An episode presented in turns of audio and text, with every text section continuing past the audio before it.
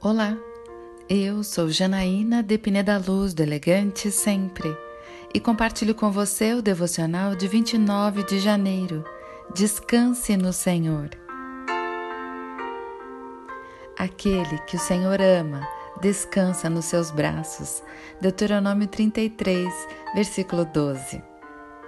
Todos nós nos sentimos cansados de vez em quando, mas Deus promete que quem o ama encontra descanso nos seus braços. Não é reconfortante saber que podemos nos entregar nos braços de um Pai amoroso que quer nos dar renovo? Todas as vezes em que me sinto exausta, peço a Deus que me coloque nos seus braços e me levante. Sempre funciona. Experimente. Eu quero orar com você.